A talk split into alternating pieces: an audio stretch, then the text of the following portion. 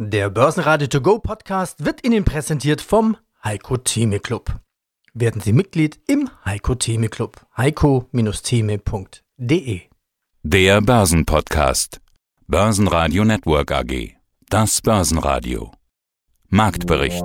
Im Studio Sebastian Leben und Peter Heinrich. Außerdem hören Sie Vermögensverwalter Johannes Hirsch von Antea zur Korrektur, Manuel Heiden von Next Markets zu den Aktien der Versicherer nach der Umweltkatastrophe und Wikifolio-Trader Stefan Waldhauser zu seiner defensiven Haltung bei Technologieaktien.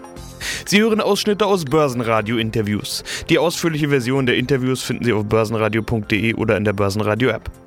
Mehr als 3% Minus. So groß waren die Verluste im DAX am Montagnachmittag. Das ist schon deutlich und der größte Tagesverlust des Jahres 2021 im DAX. Statt der 16.000 Punkte war plötzlich die 15.000 in Sicht und das innerhalb nur einer Woche. Kommt da jetzt doch die so oft zitierte Korrektur? Schwache Vorgaben aus Amerika und Asien, größere Corona-Sorgen, gemischte Erwartungen und wenn dann noch Naturkatastrophen in Mitteleuropa hinzukommen, macht das die Stimmung nicht gerade besser. Was am Ende ausschlaggebend war, spielt keine Rolle, das Ergebnis ist eindeutig. Minus und zwar überall. Alle DAX-Werte, Öl, Gold, Dow Jones und auch die Tech-Werte. Schlusskurs im DAX 15.133 Punkte, minus 2,6 Prozent. Der ATX in Wien gab 2,1% ab auf 3.322 Punkte.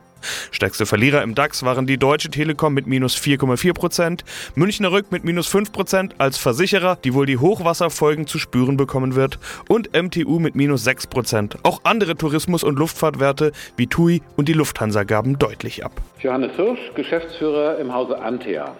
Wenn wir jetzt mal heute den Tag als quasi kleinsten Faktor anschauen wollen, dann sieht man aber, dass im Prinzip niemand von den aktuellen Entwicklungen profitiert. Ich habe mir gerade mal so eine Liste geöffnet, in der alle möglichen Indizes, Rohstoffe, Währungen und so weiter sind alles im Minus. Heute ist wirklich überall Minus angesagt. Ich habe auch mal in den DAX reingeschaut. Alle DAX-Werte zum Zeitpunkt des Interviews im Minus. Also da gibt es nichts mit äh, Sektorrotation, defensive Titel werden gekauft, äh, Corona-Gewinner werden gekauft oder whatever. Einfach mal alles Minus. Was ist da los aus Ihrer Sicht? Ist das jetzt endlich mal diese Korrektur, Rücksetzer, Sommerloch, was auch immer oder wie auch immer man es nennen will? Seit Mai wird im Prinzip drüber gesprochen, sell in May and go away. Und dieser Rücksetzer kam und kam und kam und kam nicht. Kann es sein, dass wir das jetzt jetzt endlich mal sehen?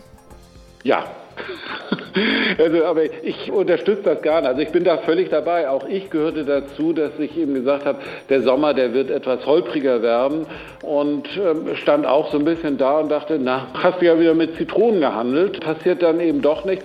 Also noch bis Freitagmittag war ja nun eigentlich irgendwie so gar nichts zu spüren. Und dann kommt jetzt doch eben ein bisschen was ins Rollen. Und wie das so ist, wenn gerade wenn eben eine Zeit länger so ruhig gewesen ist, bekommt das Ganze immer noch mal eine zusätzliche Dynamik. Insofern, ich bin völlig dabei. Wir haben schon länger darauf gewartet und ich habe auch schon wirklich gedacht, na, liegst du jetzt völlig daneben mit den Einschätzungen.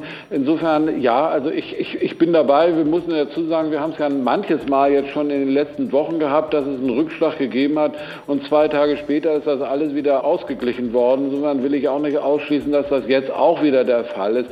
Im Endeffekt, ich erwarte allerdings nun eben keinen Crash oder ähnliches, sondern das ist eben einfach Bestandteil dieses eher holprigen Sommers ist, den wir jetzt eben gerade laufen haben. Ich könnte mir vorstellen, dass das auch vielleicht noch mal ein bisschen weiter gehen wird. Also ich meine, wir haben ja eben Jackson Hole in den USA, dieses Meeting, wo die ganzen Notenmenger zusammenkommen. Das ist ja eigentlich erst Ende August soweit, wo man dann eben sagen kann, naja, dann werden wir noch mal zusehen, in welche Richtung die Notenbanken dann einschlagen werden. Allerdings, wir haben es jetzt auch im Moment gerade, dass die EZB sich ja am Donnerstag da noch mal ein bisschen weiter äußern möchte. Aber es ist einfach eine Entwicklung, die wir zuletzt hatten. Die Konjunktur lief gut, sie lief sogar noch besser, als ich als Optimist das dort schon irgendwo erwartet habe. Insofern, das muss man eben in dieser Sache berücksichtigen. Die Notenbanker haben sich allerdings überhaupt nicht davon kirre machen lassen, sondern gesagt, na ja, das sind Sonderentwicklungen, was ja auch richtig ist. Insofern geben die weiterhin Vollgas und die Staaten pulvern eben auch das ganze Geld dort raus. Insofern, das ist eine Idealkonstellation und die hat eben bislang verhindert, dass das eben, dass eine Delle hineinkommt, die wir eben auch erwartet haben. Aber ewig dauert das offensichtlich nicht und vor dem Hintergrund haben wir jetzt dann eben möglicherweise doch den Rückgang, den Sie angesprochen haben und den manche schon erwartet haben, ich auch. Aber wie gesagt, bitte nicht als Start für einen Crash erwarten, sondern einfach, dass der Sommer mal ein bisschen holpriger wird in dem Umfeld von höheren Inflationszahlen. Mit Verlaub, darauf war ich eingestellt, das habe ich auch erwartet. Ja, hallo, mein Name ist Manuel Heiden. Ich bin Gründer und äh, Vorstand der Next Markets AG aus Köln. Schäden, so wie wir sie in Deutschland eigentlich nur selten sehen. Mit extrem vielen Toten. Es ist schon ein Drama. Die Überschwemmungen in Nordrhein-Westfalen, Rheinland-Pfalz und Bayern dürften die deutschen Versicherer viel Geld kosten. Es wird wohl eine der teuersten Naturkatastrophen der vergangenen 20 Jahre. Der Versicherungsbranche der drohen hohe Belastungen. Mhm. Wie sind denn die Reaktionen an der Börse bei den Versicherungsaktien? Also was wir ganz klar sehen, ist, dass eine Münchner Rück ja weiter verloren hat. Ähm, momentan sehen wir den Kurs bei 220 Euro. Wir sehen allerdings, und das ist ja auch so ein typisches Phänomen der letzten Zeit, dass Aktienrücksetzer sehr gerne ausgenutzt werden, um vergünstigt, also Cost of Average sozusagen vergünstigt in die Aktie reinzukaufen. Das sehen wir auch gerade im Moment bei der Münchner Rück. Doch einige Kunden, die dieses Kurslevel nutzen, um sich wieder einzudecken. Ähnliches auch bei der Allianz-Aktie. Also ist natürlich heute auch, kommt noch hinzu, dass die äh, Aktienmärkte äh, insgesamt nachlassen. Da spielt natürlich auch, äh, spielen Unsicherheiten auch im, im, im Grunde genommen im Hinblick auf die andauernde Pandemie eine Rolle. Da ähm, mag man das bewerten, wie man möchte. Also wir sehen es eigentlich eher so, dass, dass wir von einer, einer nachhaltigeren Rallye ausgehen. Im Grunde genommen deswegen, weil ja eher die Länder betroffen sind von der nachhaltigen Pandemie, die noch keine hohe Impfquote haben, also äh, Emerging Markets beispielsweise.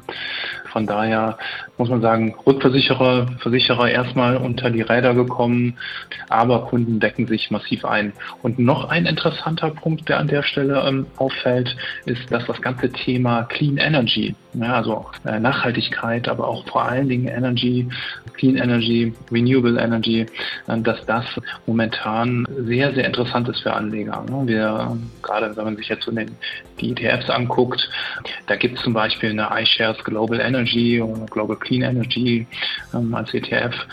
Die zielt genau darauf ab und da sehen wir auch heute, ähm, dass sich einige Kunden eindecken. Ja, hallo, mein Name ist Stefan Waldhauser. Ich bin auf Wikifolio unterwegs unter dem Tradernamen STB Börse. Und wir haben in der Vergangenheit ja schon mehrfach über deine Wikifolio-Strategie gesprochen. Hightech Stockpicking.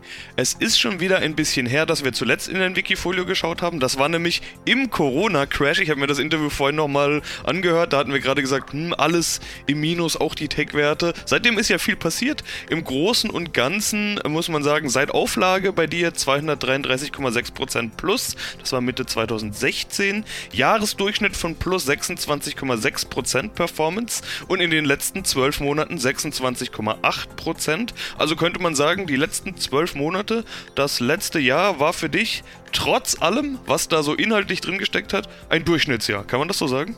Ein Durchschnittsjahr, seit es dieses Wikifolio gibt. Ne? Seit den letzten fünf Jahren. Das ist jetzt, ein fünfjähriges Jubiläum gefeiert und tatsächlich im Durchschnitt knapp 27 Prozent aber das ist natürlich kein langjähriger Durchschnitt. Ja. Ich muss da immer die Erwartungen bremsen von Leuten, die glauben, ja, man könnte Jahr für Jahr 27 Prozent oder noch mehr Performance erreichen.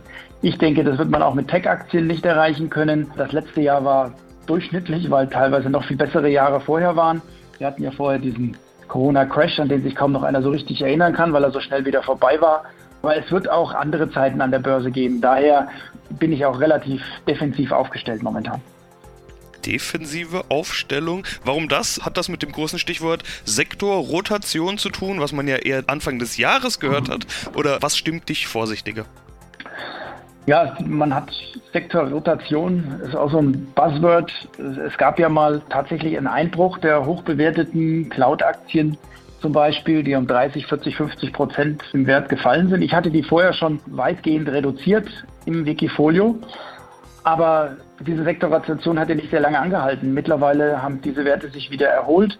Einige der Corona-Gewinner sind zwar nicht auf alten Höhen wieder, aber die aus meiner Sicht Überbewertung der High-Growth-Aktien ist nach wie vor vorhanden. Also diese Korrektur, die da war, war eben wirklich nur eine Korrektur und danach ging es wieder auf alte Höhen und darüber hinaus bei vielen Werten. Aus meiner Sicht muss da noch mehr passieren. Also es muss mehr heiße Luft entweichen das sind tatsächlich sehr, sehr gute Unternehmen, von denen wir da reden. Hier CrowdStrike zum Beispiel habe ich aus meinem Wikifolio rausgenommen in den letzten Wochen, nachdem ich zwischendurch zeitlich schon deutlich reduziert hatte. Ich erwarte bei diesen Werten dass die irgendwann mal so richtig einbrechen werden, dass man dann zu guten Kursen wieder einsteigen kann. Aber davon sind wir momentan weit entfernt und ich würde mich nicht wohl dabei fühlen.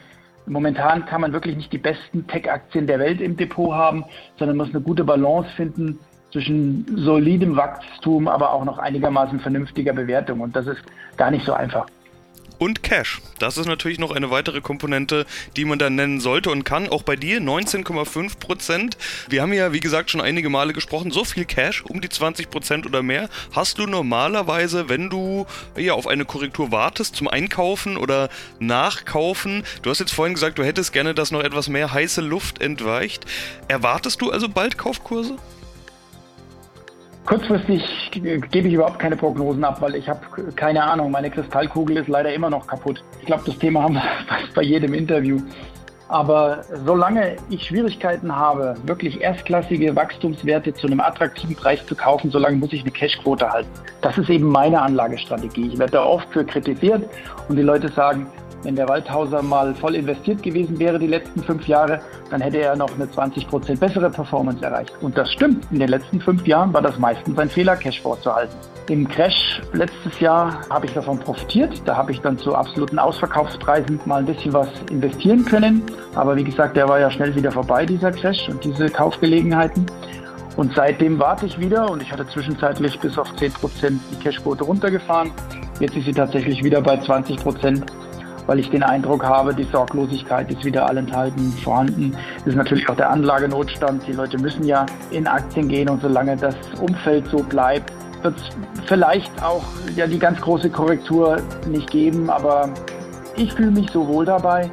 Es ist meine Strategie und wie man sieht, unterm Strich mit 27 Prozent im Durchschnitt auf den letzten fünf Jahren und immerhin noch die Outperformance von der Nasdaq, bin ich ja nicht schlecht damit gefahren.